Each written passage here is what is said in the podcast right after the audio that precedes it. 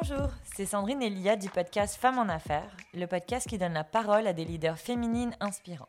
Le mois dernier, on s'est entretenu avec les deux sœurs de la Maison Lavande et on a tellement aimé la dynamique à quatre qu'on a voulu répéter l'expérience. Ce mois-ci, on reçoit donc les cofondatrices de la marque de chaussures montréalaise Maguire, Myriam et Romy Belize Maguire. L'entreprise a été fondée en 2016 avec l'objectif de rendre les chaussures de qualité accessibles à un prix juste. Les sœurs Maguire sont aussi reconnues pour leurs designs colorés et originaux, puis pour leurs bottes d'hiver tendance, mais qui résistent à notre hiver canadien. Maguire se démarque aussi pour leur production éthique parce que leurs chaussures sont fabriquées dans des manufactures à échelle humaine, puis ils ont également une politique de transparence totale des prix. On vous laisse donc écouter l'épisode pour en apprendre davantage sur l'entreprise et ses fondatrices, puis on espère que vous allez apprécier. Bonne écoute!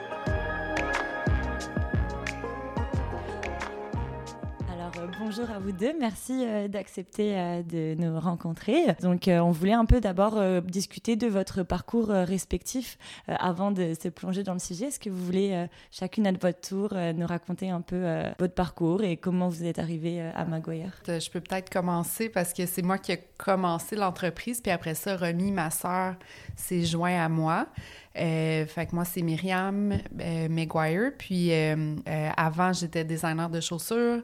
J'ai toujours voulu être designer de chaussures. Donc, j'ai étudié en design industriel à l'Université de Montréal parce que je savais qu'il y avait des designers de, de, chaussures qui venaient du domaine du design industriel. Puis on n'avait pas vraiment d'école spécifique dans le design de chaussures ici au Canada. Puis même aux États-Unis, il n'y en a pas vraiment. Fait que c'est euh, surtout en Angleterre ou en Italie. Puis c'est ça. Fait que là, je me disais, OK, c'est vraiment là-dedans que je vais étudier. Puis je voulais aller étudier en Angleterre dans une école qui s'appelle Corn Runners. Puis mes parents me disaient, ben on va pas réhypothéquer la maison pour que tu ailles faire un bac de trois ans à Londres. Fait que là, c'est pour ça que j'ai étudié à Montréal. Puis à la fin de mes études, le programme, il y avait sorti un programme de un an qui était vraiment moins cher. Fait que j'ai fait ce programme-là pendant un an où je faisais des chaussures à la main. Fait que j'ai habité là-bas pendant un an. Euh, puis quand je suis revenue, j'ai commencé à travailler au groupe Aldo. Fait que j'ai fait ça pendant six ans. Puis là-bas, j'ai fait, euh, tu sais, un peu de tout. J'ai travaillé pour Little Burgundy, qui était comme une nouvelle chaîne quand j'ai commencé. J'avais l'occasion de, de négocier les prix, euh, puis faire tout le processus. Puis j'adorais de pouvoir faire du design à presque la mise en marché du produit parce que c'était une petite équipe. Fait que j'ai fait ça. Après ça, j'ai fait Aldo où j'ai fait du sourcing de matériaux. Fait que j'allais dans des shows de matériaux puis j'allais faire euh, regarder les cuirs, les tissus pour euh, tout le groupe Aldo pour après ça que les designers utilisent les, les cuirs que j'avais trouvés. Puis je designais aussi un peu en même temps. Puis après, j'ai fait juste du design. Puis après ça, j'ai fait le département aussi de vente en gros, euh, où on designait des produits pour d'autres entreprises. Fait que j'ai travaillé avec des, immenses entreprises avec comme des 200 000 paires. Puis là, c'était rendu vraiment gros. Puis, euh, puis c'était beaucoup de travail aussi, beaucoup d'heures. Fait que là, je me suis dit, OK, ben tant qu'à passer autant d'heures, ben autant aussi bien lancer mon propre projet. Puis en visitant les usines, j'étais comme ah mais ça ça coûte combien disons à produire? Puis là je voyais une marque haut de gamme dans une usine puis là, ils me disaient ah ça c'est 20 dollars US. Puis après ça j'arrivais à l'aéroport au magasin que, la marque haut de gamme avait à l'aéroport, puis là c'était 450 US. Fait que là je me disais tu sais il doit y avoir une manière de faire des chaussures haut de gamme puis de payer tu sais un prix que moi je trouvais raisonnable, c'était en disons 104 euh, mettons 180 et 250. C'était pas mal ça mon budget pour avoir une chaussure de qualité en cuir faite en Europe. Fait que là, je me disais, avec les coûts de production, c'est certain qu'on peut l'offrir. Puis euh, la manière de l'offrir, c'est en faisant pas de vente en gros, puis en faisant juste de la vente directe. Fait que c'est comme ça que j'ai décidé de laisser mon emploi qui était super bien payé, puis que je voyageais partout dans le monde, puis j'avais des bonnes conditions. Puis, euh, puis là, ma, famille était comme, mais là, qu'est-ce que tu fais là, tu sais? Lâcher ta job, puis recommencer à zéro. Fait que, fait que c'est ça, j'ai commencé le projet. Fait que j'ai commencé à à chercher mes usines parce que je ne pas utiliser les mêmes usines parce que nos quantités étaient plus petites. Euh, aussi, on voulait produire plus en Europe, des plus petites quantités. Fait qu'il faut que tu trouves d'autres partenaires. Puis Romy m'aidait des soirs et les week-ends à travailler à temps plein. Puis là, elle essayait de m'aider. Puis moi, j'ai en commençant, j'avais une job trois jours semaine. Je designais des chaussures pour une autre compagnie. Fait que je faisais ça trois jours semaine. Des fois, j'allais en Chine pour eux. Puis je faisais mon projet en même temps. Puis quand on a ouvert la petite boutique, c'est là que Romy a commencé à plus s'impliquer. Ben oui, ben c'est ça. Puis tu sais, moi, de l'autre côté, j'avais une sœur qui rêvait de faire des chaussures depuis qu'elle était petite. Puis moi, quand j'avais fallu que je choisisse ma carrière, ben c'était comme l'opposé. J'avais aucune idée ce que je voulais faire. Tu sais, je, en fait, j'avais le goût de faire tout. J'ai exploré tous les domaines. et puis mes parents étaient de l'autre côté un peu désespérés de se dire, mais qu'est-ce que tu vas faire? Puis j'ai fini en communication qui est le parcours de bien des gens qui ne savent pas ce qu'ils veulent faire de leur vie. Puis euh, j'ai vraiment juste euh, saisi toutes les opportunités qui euh, s'offraient à moi. Donc, je me suis retrouvée en cinéma. J'ai fait de la communication, du marketing, des partenariats, de la gestion d'événements. Fait que j'ai touché un petit peu à tout. Ensuite, j'ai fait plus du côté de la publicité, dans l'industrie de la pub, de la communication créative. puis c'est là où j'ai commencé à apprendre un peu plus sur le côté entrepreneurial, les entreprises. Je côtoyais beaucoup de présidents d'agences qui étaient des entrepreneurs, puis je les voyais aller. Puis, euh, en fond, je suis une touche à tout, puis être entrepreneur, c'est toucher à tout. Fait quand Myriam a commencé ce projet-là, un, comme consommateur, je me sentais vraiment interpellée. C'était comme un, monde qui s'ouvrait, tu sais, la vérité s'ouvrait à moi. Elle m'expliquait des choses sur les procédures, la façon de faire des chaussures, mais aussi les, le, modèle d'affaires traditionnel du commerce de détail. Puis comme consommatrice, j'étais sous le choc d'en savoir plus. Je me disais, mais ça n'a pas de bon sens. Fait que ça m'a vraiment touchée de, de, ce côté-là. Puis ensuite, j'ai juste vu que j'étais comme complémentaire à elle. C'est-à-dire, toutes les choses qui étaient comme, comment qu'on fait ça, ben moi, je me sentais pertinente. J'étais comme, ben moi, je le sais, je vais le faire. Puis, son, même chose de son côté, tout, tout ce qui est design de produits, mode, euh, moi, c'était un nouveau monde, mais je la sentais les deux mains sur le volant puis en plein contrôle. Fait que j'étais comme, parfait, je te suis, tu sais. Fait que c'est comme ça qu'on. Tu sais, au début, une entreprise, là, euh, c'est faire des. Tu sais, j'étais là pour euh, faire des boîtes, travailler dans la boutique. Tu sais, on se séparait, on travaillait les deux temps plein. Juste toutes les deux? Ouais, au début. On, ouais. était, on était ouverts cinq jours sur sept. Puis euh, Myriam faisait le jour, puis moi, je faisais les soirs et week-ends. Fait que, tu sais, je, finissais mon travail de lundi au vendredi. Euh, je prenais l'autobus sur Saint-Laurent, je débarquais dans une petite boutique, puis je commençais mon chiffre en boutique. Ah. Euh, ah, Avec deux emplois en même temps, les deux. Ouais, ouais. Fait que ça, c'était vraiment drôle. Tu sais, je quittais mes, mes collègues, tu sais, qui étaient tout au courant du projet, puis mm. j'étais comme, je m'en vais travailler. puis là, ils étaient comme... Qu'est-ce que tu fais? Tu sais, mais go, tu sais, vas-y, t'es bonne. Puis le week-end, même chose, elle faisait un samedi, je faisais le dimanche. Fait qu'on a eu cette double vie-là, mais tu sais, au début de l'entrepreneuriat, c'est euh, des bras, tu sais. C'est une job de mm-hmm. bras, on se regardait, on est comme... Fait que euh, ce week-end, on monte des meubles, ah ce week-end, on défait des boîtes. Euh, c'est physique, là, cette, cette job-là. Fait que ça a un peu commencé comme ça. Mais pourquoi vous vouliez une boutique au début si vous auriez peut-être pu comme juste faire du commerce en ligne vu que c'est vraiment de plus en plus populaire, tandis qu'une boutique, il y a quand même des frais fixes là, associés à ça? Oui, bien au début, ce n'était que, en fait, pas que c'était, la vision était qu'on était une marque en ligne. Mm-hmm. Donc, euh, on, a fait notre site web, on a travaillé sur notre brand, tout ça. Puis le jour où on a ouvert la boutique, on l'a mis en ligne ce qui se passe, c'est absolument rien. Ou la sœur de ton ami achète. Oui, ouais, ah ouais, nos amis, tu sais, bon, ton réseau, mais en tant que tel, il se passe absolument rien avec ton site web. Tu as besoin de plus, tu as besoin de toute une stratégie, oui, de marketing, mais aussi euh, de vente. Fait que, à la base, la vision, c'était juste en ligne, mais rapidement, on s'est rendu compte que les gens nous demandaient, tu sais, comme on voyait que ça ralentissait l'achat. Tu sais, les gens étaient comme ah, où je peux essayer? C'est vrai que des chaussures, euh, il y, a, y, a cet aspect-là. Puis tu sais, on est en train de défaire ça aussi, euh, puis de mm-hmm. trouver des méthodes d'acheter en ligne. Mais à la base, quand on a commencé, là, il y avait comme un besoin de crédibilité aussi, parce que tu sais, il y a beaucoup de boutiques en ligne, puis les gens. Mm-hmm c'est difficile de s'y retrouver. Est-ce que c'est vrai? Est-ce que je vais vraiment recevoir ma commande? Tu sais, quand tu commences tu n'as pas de notoriété, tu n'as pas de crédibilité. Surtout des produits plus high-end un peu. Ça ouais, puis tu sais, on a un prix quand même. Euh, tu sais, tu ne donnes pas ça à n'importe qui là, sur ben ta carte de crédit. Fait que ça amenait une crédulité à l'entreprise, euh, la boutique. Ouais, puis au départ, on n'avait pas les photos puis le site web qu'on a aujourd'hui. Fait que c'est certain que ton site web, tu l'as fait sur Shopify en deux heures. tu as fait un petit mini photoshoot comme tu pouvais, puis là, tu pars avec tes deux produits. Euh, mais c'est aussi, la, je pense, qu'est-ce qui nous a motivés à ouvrir la boutique, c'est quand Romy a passé... Euh, moi, je devais aller visiter les usines en Europe, puis je pense que Romy est en vacances. c'est qu'elle est en Europe, puis moi, je suis en train de vendre des patentes dans des kiosques, euh, tu sais, pendant une semaine dans un container à vendre des, des, choses sur le bord du chemin. Fait que Romy, elle a passé une semaine dans un container au festival Mural, Mais tu sais, c'est Ah. c'est C'est un super. super là. festival, Oui. mais c'est C'est juste- du c'est- travail. Tu sais, c'est parfait. Disons que tu as des t-shirts imprimés que tu peux vendre rapidement, puis que, tu sais, ils sont euh, Ouais. 30, 40 dollars, ça va super bien. Mais quand tu as une paire de souliers à 200 dollars, Ça fait aucun sens. tu sais, puis que là, ton ça. client, il essaie ça dans un container comme peu éclairé.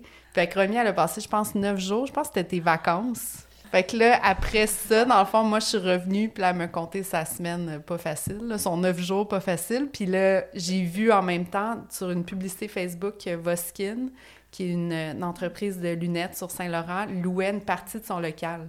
Fait que là, j'ai j'ai vu ça, puis là, j'ai appelé, c'était pas trop cher. Puis lui, euh, le propriétaire de Voskin, Anton, il a fait ça pour, comme, aider une entreprise locale, si on veut, puis donner de la visibilité. Fait qu'ils ont, ils ont quand même une base de clients qui venaient à chaque jour. Fait que c'est sûr qu'on avait au moins 6-7 rendez-vous. Puis dans cette lunetterie-là, en plus, on, il y avait des célébrités locales qui venaient faire leurs lunettes. Il y avait plein de gens. Fait que ça allait exposer notre marque à plein de clients. Fait qu'ils nous ont vraiment aidés. Tu sais, Voskin nous a vraiment aidés comme à démarrer. Puis en année, il y avait juste trop de monde dans le petit, la petite mini-boutique. Puis on est, on est marché sur Saint-Laurent juste à côté, puis on a vu l'espace ici. Fait que là, j'ai fait, OK, on va prendre ça, puis on va le diviser, puis on va faire une boutique à l'avant, des bureaux à l'arrière. Fait qu'on s'est lancé tout de suite. euh, fait que, tu sais, on s'est incorporé en 2017. En 2018, on a fait la mini-boutique. Puis en 2019, je pense que c'est au moment qu'on a commencé le gros local que Romy a lâché son emploi. Fait que Romy, je pense qu'elle a fait quand même presque deux une ans. bonne année et demie. Ouais. Euh, merci à tous mes, mes anciens collègues et, euh, et patrons qui, qui m'appuyaient quand même là-dedans là, parce que c'était quand même euh, intense. Là. Mais, euh, mais tu sais, la, la boutique, ça nous a juste permis d'avoir un espèce de laboratoire dans lequel on est passé une année directement avec les clientes Ouais, c'est ça. à recevoir le feedback et aussi à le vivre. À vivre, c'est quoi une boutique de chaussures? Parce que on n'avait ni l'une ni l'autre travaillé dans une boutique de chaussures, tu sais, jamais. Puis on a vécu une année à se dire, hey, c'est pas super le fun pour le client. Tu sais, je, je trouvais pas que l'expérience d'essayage d'une chaussure, là, de ce que j'offrais à mes clientes qui venaient, je trouvais pas ça le fun pour elles. Puis moi, du côté euh, employé, c'était pas agréable non plus, tu sais. Quand on pense à une boutique, une expérience de boutique de chaussures, là, tu sais, on, essaie, on veut essayer une paire, puis là, la personne, elle va dans le backstore, elle revient. Finalement, j'étais peut-être l'autre, là, elle repart. Là, des fois, elle revient 10 minutes, des fois, elle est occupée, là, t'attends, là, tu te sens mal. Puis là, plus elle arrive avec les 30 boîtes, finalement, il n'y a rien qui fait, tu pars, tu te sens mal. La fille est à commission, elle a perdu du temps, là, elle est comme fru contre toi, tu sais. Ouais. On s'est comme rendu compte de tout ça. Puis de l'autre côté, pour la, la compagnie, c'est qu'on perdait des chaussures. Chaque fois qu'on essaie une chaussure, ça use la chaussure. Puis ce que ça faisait, c'est que on pouvait pas l'envoyer en ligne. Donc, euh, il y avait ce désir-là de Mm. Rendre l'essayage agréable, facile, rapide, mais aussi en brisant le moins de chaussures possible. Fait que c'est là qu'on en est venu à, à réfléchir à notre nouvelle boutique, qu'est-ce qu'on voudrait offrir comme expérience. Euh, sortir du traditionnel, tu sais, mur de souliers à hommes, femmes, droite, gauche. Mhm. Euh, On voulait quelque chose de plus inspirant, qui allait être justement plus haut de gamme. Donc maintenant, dans nos boutiques, on a un grand garde-robe avec euh, tous les styles, euh, dans toutes les pointures. Donc euh, on a dans le garde-robe genre 30, 36 à 41. Donc quand vous venez, vous asseyez sur le, sur le divan, puis vous pouvez en essayer 20. Puis quand vous partez, on les range en deux minutes. Mhm. Puis il n'y a pas de commission chez nous parce qu'on veut justement que les gens se sentent à l'aise de venir essayer. Puis aussi, c'est que la vision, c'est que c'est euh, en ligne puis en boutique, c'est une chose. c'est les deux s'alimentent. Les deux sont pas en compétition. Dans le traditionnel, la boutique physique puis euh, en ligne va être en compétition, mais nous, c'est un, un endroit. Euh, fait que c'est un peu ça. On voulait innover, puis on a commencé avec un côté traditionnel, mais on en a fait une nouvelle version, une version hybride du, Mhm. de- du magasinage euh, en ligne et en boutique. Parce qu'on a vu que vous avez dit, comme je pense dans une autre entrevue, que justement l'industrie de la chaussure avait pas changé depuis plusieurs années. Fait qu'est-ce que vous diriez que vous êtes des précurseurs là-dedans? Est-ce que vous êtes inspiré de, de boutiques en Europe, par exemple, que vous avez vu qui faisaient ça? Ce qu'on remarquait, c'est qu'il y a beaucoup, beaucoup d'industries, d'autres industries qui avaient été un petit peu euh, challengées par des, des joueurs en ligne. Euh, Mhm. la- si on pense à l'industrie euh, des, des- lunettes, le maquillage, tu sais, il y avait beaucoup de joueurs en ligne qui revoyaient les règles de l'industrie, puis qui venaient un petit peu déranger les autres. Puis ce que ça fait, c'est que ça force tout le monde à juste devenir meilleur. Ouais. On le voit, là, quand une industrie, un joueur qui arrive, les autres sont ébranlés, puis deviennent meilleurs. tu sais. Mm. Ouais. Euh, mais dans la chaussure, il y a comme personne dans les dernières années qui est venu faire ça. Fait que oui, c'est quelque chose qu'on essaie de faire. Oui, comme on essaie d'avoir cet impact-là, mais on le fait aussi pour nous parce qu'on a le goût de faire une belle entreprise Mm. québécoise avec des bons emplois en mode, euh, puis de montrer aussi, tu sais, que tu peux avoir des bons produits puis être profitable.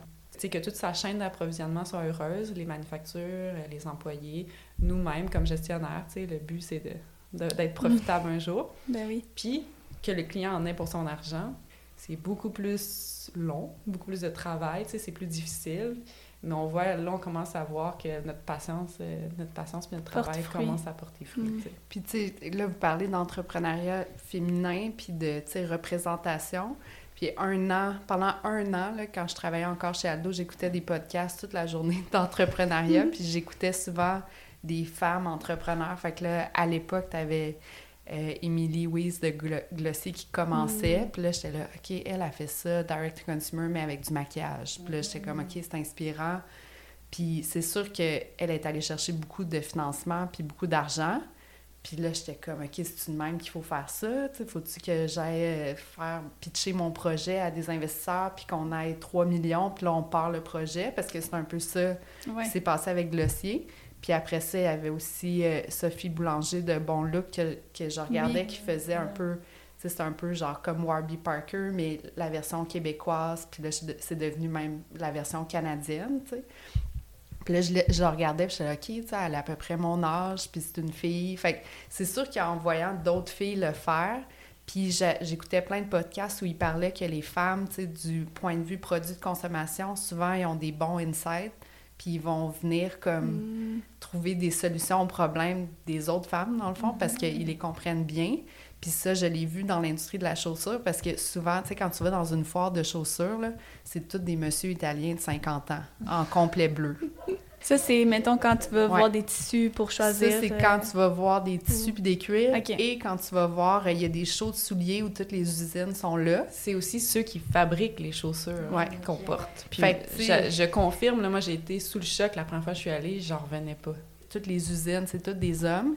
Puis comme l- juste l'autre jour, j'étais, j'ai rencontré trois des patronistes de notre usine en- au Portugal. Puis c'était trois messieurs de plus de 50 ans. C'est super Mm. bon pour faire des patrons, mais il reste que, tu sais, la dernière tendance que les filles veulent, c'est peut-être pas ça qui... Ouais, puis- ils comprennent pas nécessairement. Fait que, tu sais, c'est là que ton apport est important parce que là, tu leur expliques, puis tu leur dis non, mais, sais, quand c'est, euh, je sais pas moi, quand c'est trop élevé comme ça, la cheville rentre pas, si t'as une cheville plus large, ça marche pas. Tu sais, comme, ils pensent pas à tous ces détails-là. Ou, tu sais, le talon qui est trop élevé, tu sais. Mais souvent, les, les gens qui vont faire ces talons-là vont être des hommes qui les portent pas. Fait que c'est souvent, tu sais, quand tu regardes les designers de chaussures, tu sais, t'as Lou Boutin, c'est un homme, Jimmy Choo, c'est un homme. Euh, tu sais, tous les designers qu'on pense, c'est tous Ouais. des hommes. Puis en plus, tous leurs techniciens dans l'usine vont être des Mm, hommes. ouais. Fait que les filles sont souvent comme... Il y a quelques compagnies qui a des femmes qui sont Mais il y en a de impliquées. plus en plus, puis souvent Ouais. les manufactures avec lesquelles on travaille, c'est un peu ça qui se passe. Il va y avoir des, des plus jeunes femmes qui vont s'inclure dans l'équipe. Mm. Puis c'est- on voit une différence. Mais tu sais, une blague, on reçoit des échantillons, puis avec la COVID, on n'a pas pu aller dans les manufactures. Mhm. Fait que les échantillons se faisaient à distance, puis euh, une des blagues, c'était comme, est-ce que quelqu'un l'a essayé, tu sais, cet échantillon-là? On le mettait dans notre pied, ça rentre pas, ça... Ah ouais. Puis là, Myriam était comme, ben non! c'est ça, il y a personne qui l'a essayé à la Ah, manufacture, parce que c'était peut-être trois messieurs qui étaient comme, c'est beau. Fait que Ah ouais. ça, moi, ça m'a toujours fait rire, là, Ouais. genre, je reviens pas. Mais c'est peut-être aussi que, tu sais, de génération en génération, Ouais. ceux qui sont propriétaires de ces grosses usines-là, c'est comme les gens, j'imagine, plus fortunés, puis ça doit être les hommes de la famille. Après, il y a aussi beaucoup. euh, moi, je suis italienne. Ouais. Et euh, je sais que bah, je me souviens quand j'étais enfant, j'allais dans des, des euh, cordonneries, ils faisaient nos sandales sur mesure, c'est toujours des messieurs Mhm. avec leurs enfants. Ils avaient des apprentis, même quand c'était fait main, c'était toujours le jeune garçon et le papa. Toujours, Ouais. toujours. Je pense que j'ai jamais vu de femme. Ouais, c'est très une- traditionnel comme milieu vraiment, en Italie, là, fait qu'il y a peut-être un peu, un peu de ça aussi. Puis, il reste que c'est des usines aussi, fait que c'est industriel, Mm. c'est manufacturier. Mhm. Aussi, le- ben, les employés, je te dirais que c'est 50-50. C'est souvent les hommes sur la ligne de montage, ceux qui accrochent les talons, qui font les trucs plus physiques, puis les femmes qui vont être à la couture, puis Mm. au, euh, à la finition. Fait que souvent, Très c'est rare que ouais. tu vois comme des hommes à la finition ou des femmes sur la ligne de montage. Mm. Là, là, maintenant que j'y pense, j'en ai pas vu beaucoup. Puis, fait que c'est ça. C'est souvent des familles.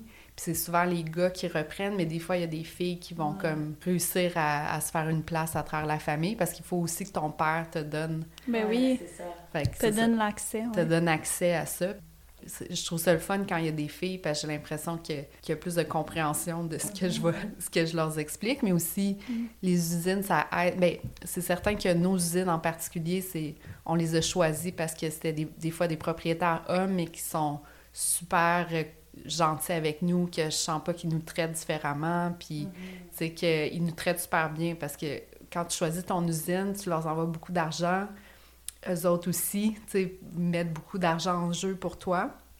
Fait qu'il faut qu'il y ait une super bonne euh, de, relation parce que quand il se passe des trucs comme la COVID, puis qu'eux doivent fermer pour deux mois, si t'as pas une bonne relation, euh, ça va mm. mal se passer. Là. Fait que, tu sais, tous nos fournisseurs qu'on a, c'est du monde qui sont super fins, mm. qui nous respectent, qui, qui nous encouragent, qui sont là pour... Euh, il nous donne même des trucs des fois qu'ils ont vu avec d'autres clients. il est comme, OK, vous voulez ah. ouvrir un magasin US, mais tel autre client a fait ça, puis ça a fonctionné pour lui. Fait que, en même temps, c'est comme des coachs puis des mentors, en plus d'être euh, les propriétaires des usines. Fait qu'on sent beaucoup de support de la part de nos usines.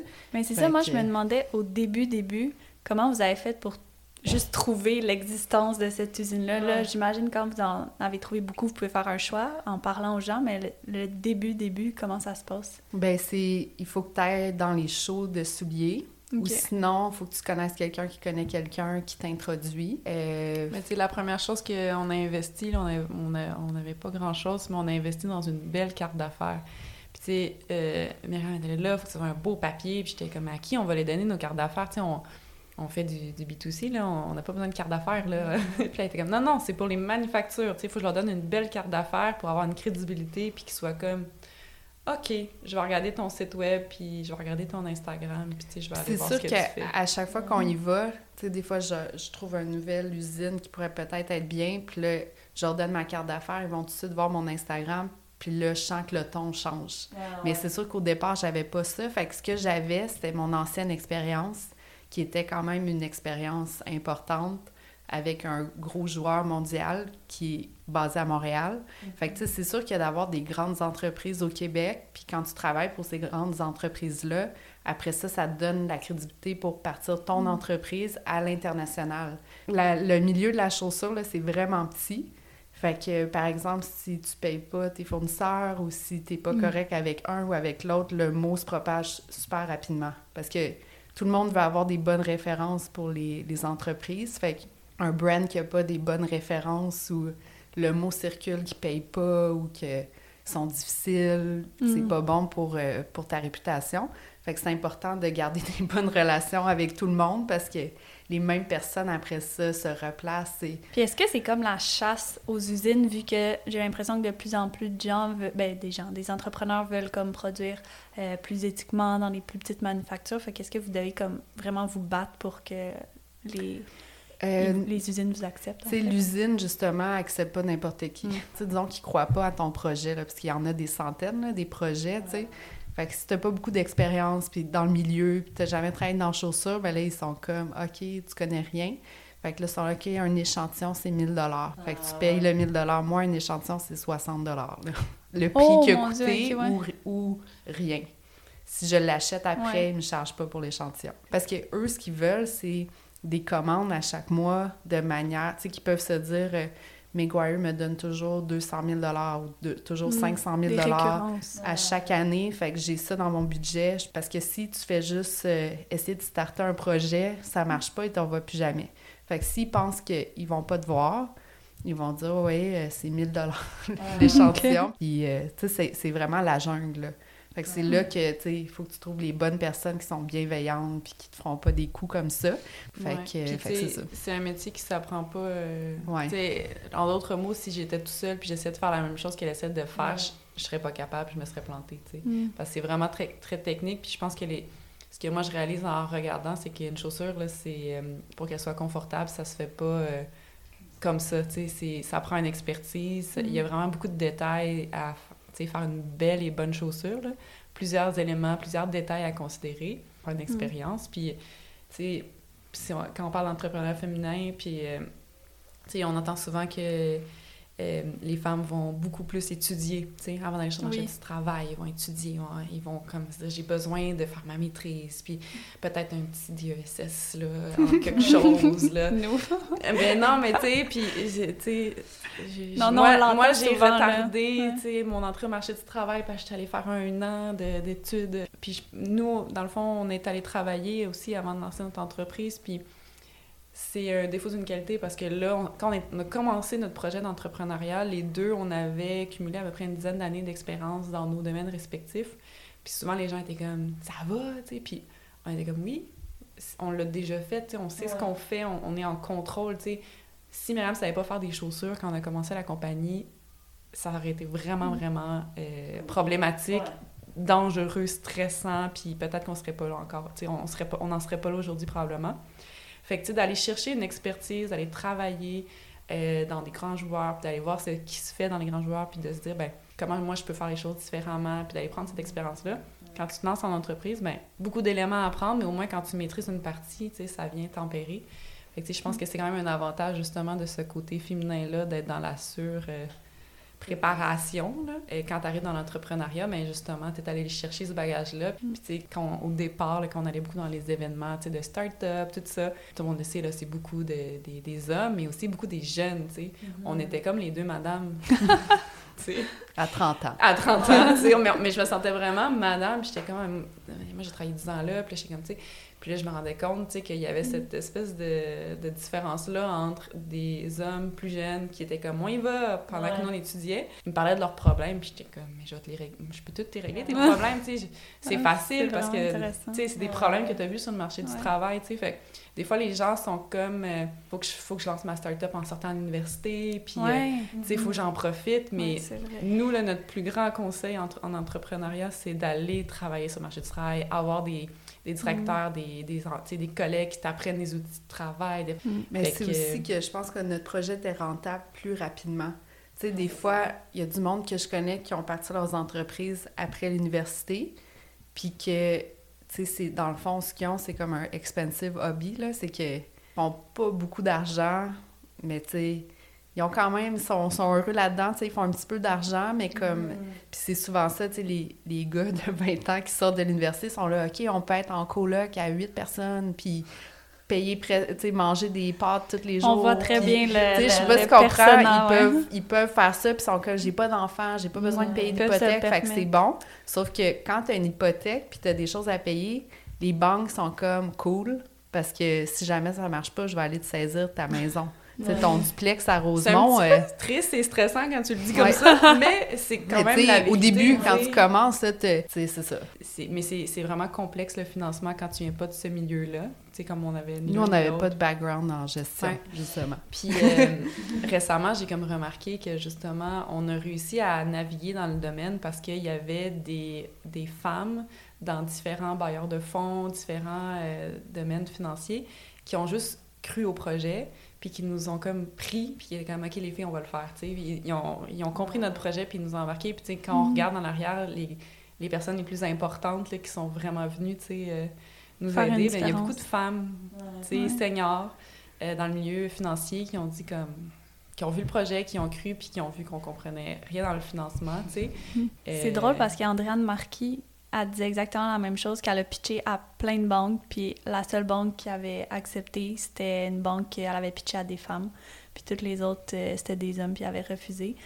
Puis là, c'est drôle d'entendre la même chose encore, fait que ça doit tellement Ouais, se répéter je sais pas, c'est au début, puis là, Ok. tu vois, maintenant qu'on on a réussi à comprendre, on a, Ouais. cet enjeu-là a diminué. Tu sais, c'est vraiment juste dans le coaching de départ, euh, parce que peut-être aussi parce qu'on a des projets de commerce de détail qui sont destinés aux femmes.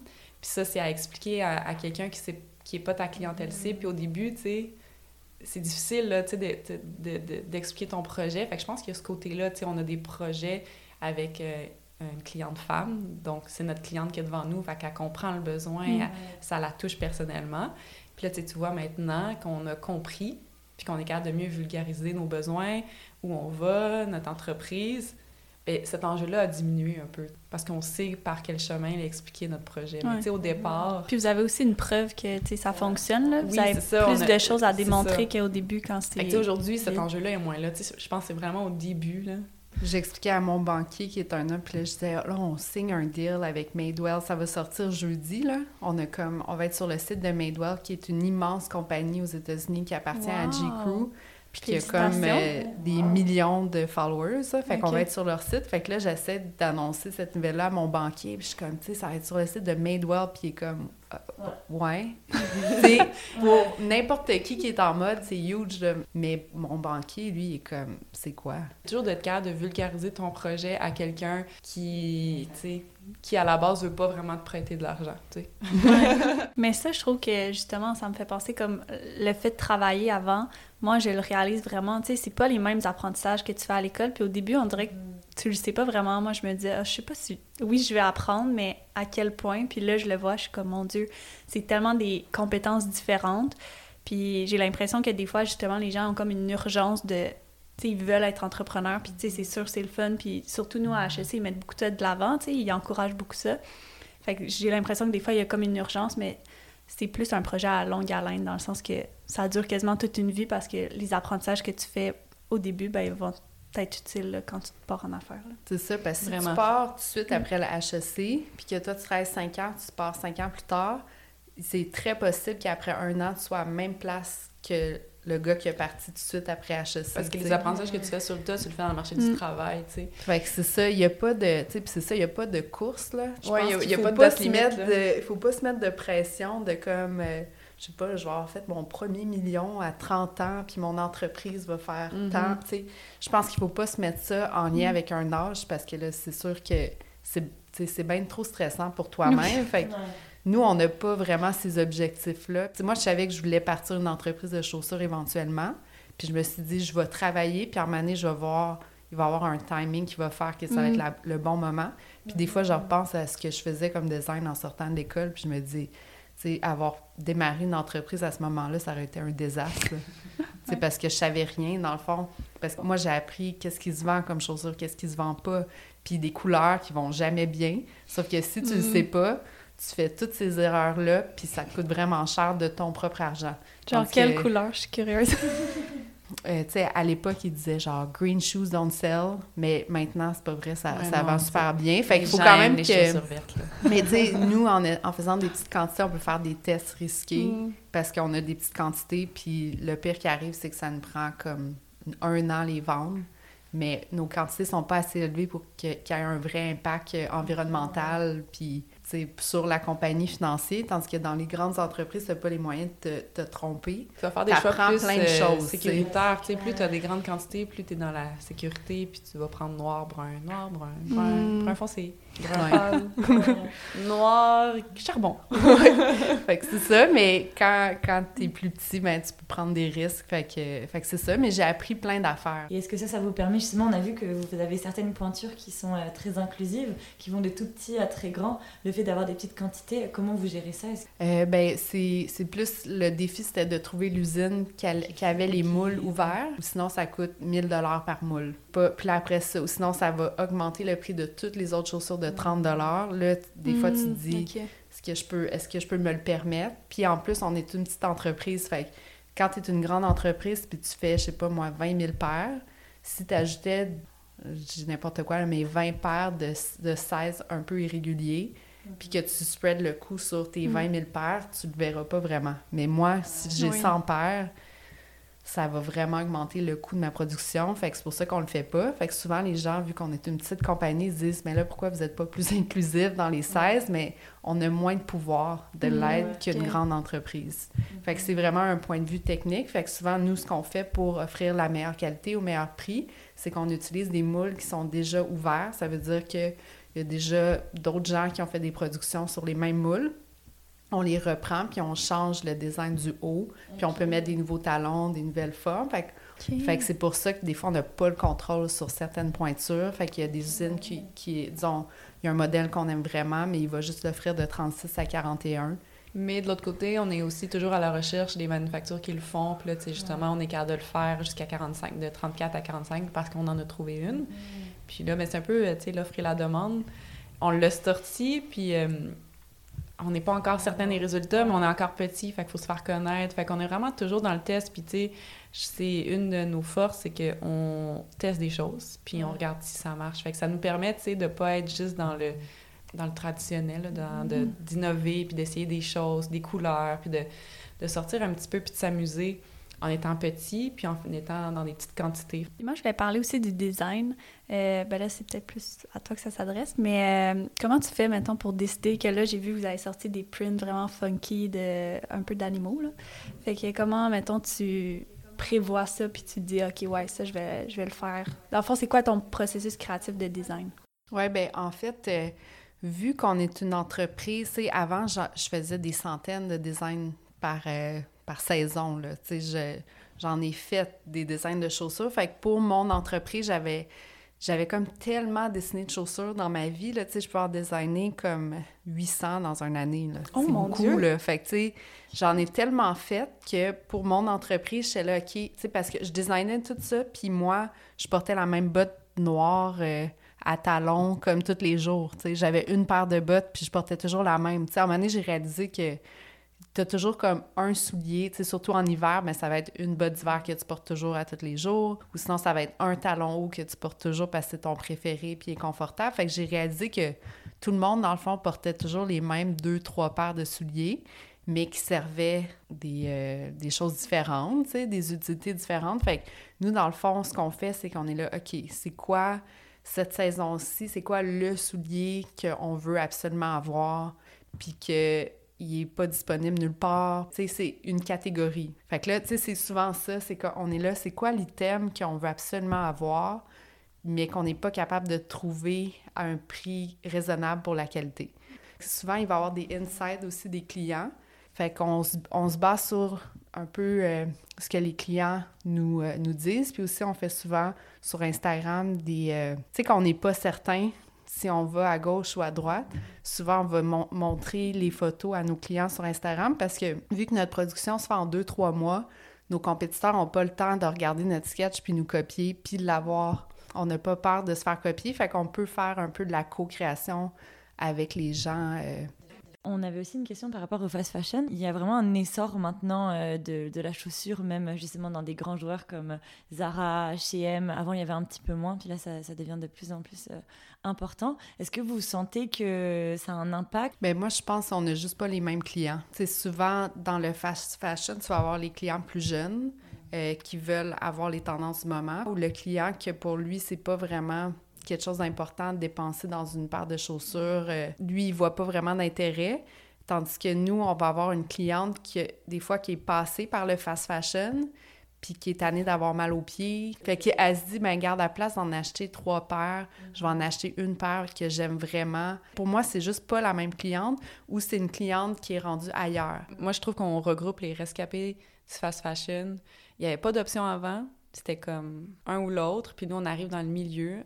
Puis en plus de ça, ben, on amène euh, certaines valeurs qui, je crois, parlent à beaucoup de gens, de juste faire les choses bien dans tous les sens du terme. Puis, tu sais, on, a beaucoup d'employés aussi qui venaient du milieu du fast fashion, puis étaient tannés de la vente à pression, de euh, les objectifs euh, vraiment intenses. Aussi les produits qui rentrent constamment, puis les produits qui sortent constamment. Tu sais, tu le vois là, quand tu travailles dans un magasin, tu as des réceptions, puis tu sais, ça, ça arrive, ça arrive, puis ça ressort, puis ça va en sol. Puis tu sais, tu le vois là, comment c'est effréné comme rythme. Là, Fait qu'on a beaucoup d'employés que c'est comme s'ils n'en pouvaient plus de ça. Puis on pouvait plus des, c'est ça, de la pression, de la vente à commission. Il se disait l'ambiance toxique aussi, parce que c'est sûr que si tu as des commissions, ça peut créer des, frictions. Puis on a aussi une cliente qui est plus âgée, que elle, elle, elle a juste plus de patience. Elle, elle veut plus des souliers qui font mal aux pieds, elle veut être confortable toute la journée, elle a, un bon budget parce qu'elle est rendue ailleurs dans sa carrière, puis elle a du goût. Puis il n'y a aucune compagnie qui lui parle aussi. Passé, je dirais, 40 ans, c'est rare que tu aies des compagnies qui s'adressent à toi. Puis on essaie de leur parler. Euh, on a parlé beaucoup de la compagnie, là, mais on voulait aborder rapidement peut-être votre relation entre sœurs parce qu'on a interviewé les filles de Maison Lavande, puis c'est deux sœurs aussi, puis ils nous parlaient de leur dynamique, fait qu'on voulait aussi euh, peut-être voir, vous, comment ça se passe. Euh. Ben, on n'a pas une dynamique super... tu sais, on n'est pas conflictuel en partant, là. Ben, je pense que tout part du fait qu'on est complémentaires, donc jamais en compétition dans nos champs d'expertise respectifs. Et l'autre chose, c'est qu'on a toujours eu une Myriam a toujours eu du leadership naturel. C'est-à-dire que moi, j'ai toujours été en conseil, tu sais. A ou B, A ou B, A c'est ça, B c'est ça. Mais je suis pas capable de prendre la décision. Puis elle, elle prend la décision en cinq secondes, elle a envoyé le courriel, puis moi, je suis encore euh, sous le choc, tu sais. Fait que c'est là où on, est vraiment dans le côté complémentaire, mais en même temps, ce qu'on a réalisé, c'est qu'on a les mêmes valeurs euh, de travail, c'est la même éthique de travail. ça, c'est la chose qui est la plus importante parce que dès que tu as un collègue de travail ou ou un dirigeant qui n'est pas dans la même vision que toi dans ce c'est quoi le travail, puis comment on l'accomplit, c'est là qu'il y a des irritants. Dans le fond, on, réalisait, on avait chacun nos carrières respectives, puis dans le fond, ce qu'on a réalisé, c'est qu'on travaillait pareil, chacun de notre côté, dans les entreprises dans lesquelles on travaillait, puis là, quand on est arrivé ensemble, on s'est rendu compte qu'on était pareil, tu sais, mais on le savait, on le savait pas. Moi, je pense pas que j'aurais été capable de faire l'entreprise toute seule parce qu'il y a tellement de décisions importantes à prendre puis, tu sais, des décisions des fois stressantes. Des fois, une va être stressée, l'autre va être comme, ben non, c'est facile. Puis des fois, c'est l'autre va compenser. Ça reste. Mais aussi, tu sais, c'est de pouvoir en parler à quelqu'un sans filtre, que tu sais que la personne va pas remettre ça contre toi plus tard. Tu sais, tandis que nous, toutes les informations confidentielles, c'est comme. Euh, tu le sais que c'est en bonne main puis que ça va pas sortir, tu Puis euh, aussi, des fois, j'ai des clients qui j'espère tellement que mes filles, tu ou mes enfants vont être comme vous. Puis je leur dis toujours, tu sais, on n'était pas tant euh, proches enfants, tu sais. Des fois, les gens s'imaginent qu'on était full fusionnel enfant, mais non. Mais tu sais, on a deux ans et demi de différence. Fait que c'est sûr qu'à l'école, on était dans, quand même dans des groupes séparés.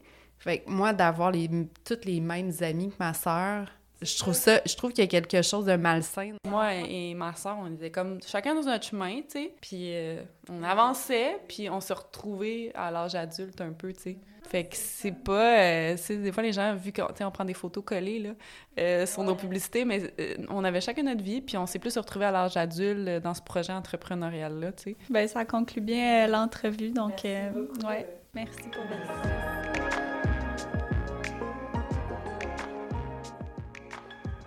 Merci d'avoir écouté cet épisode du podcast Femmes en Affaires et on se retrouve le mois prochain. Si vous aimez notre contenu, n'hésitez pas à nous suivre sur nos réseaux sociaux. Ce podcast est produit par Ala 3 Média.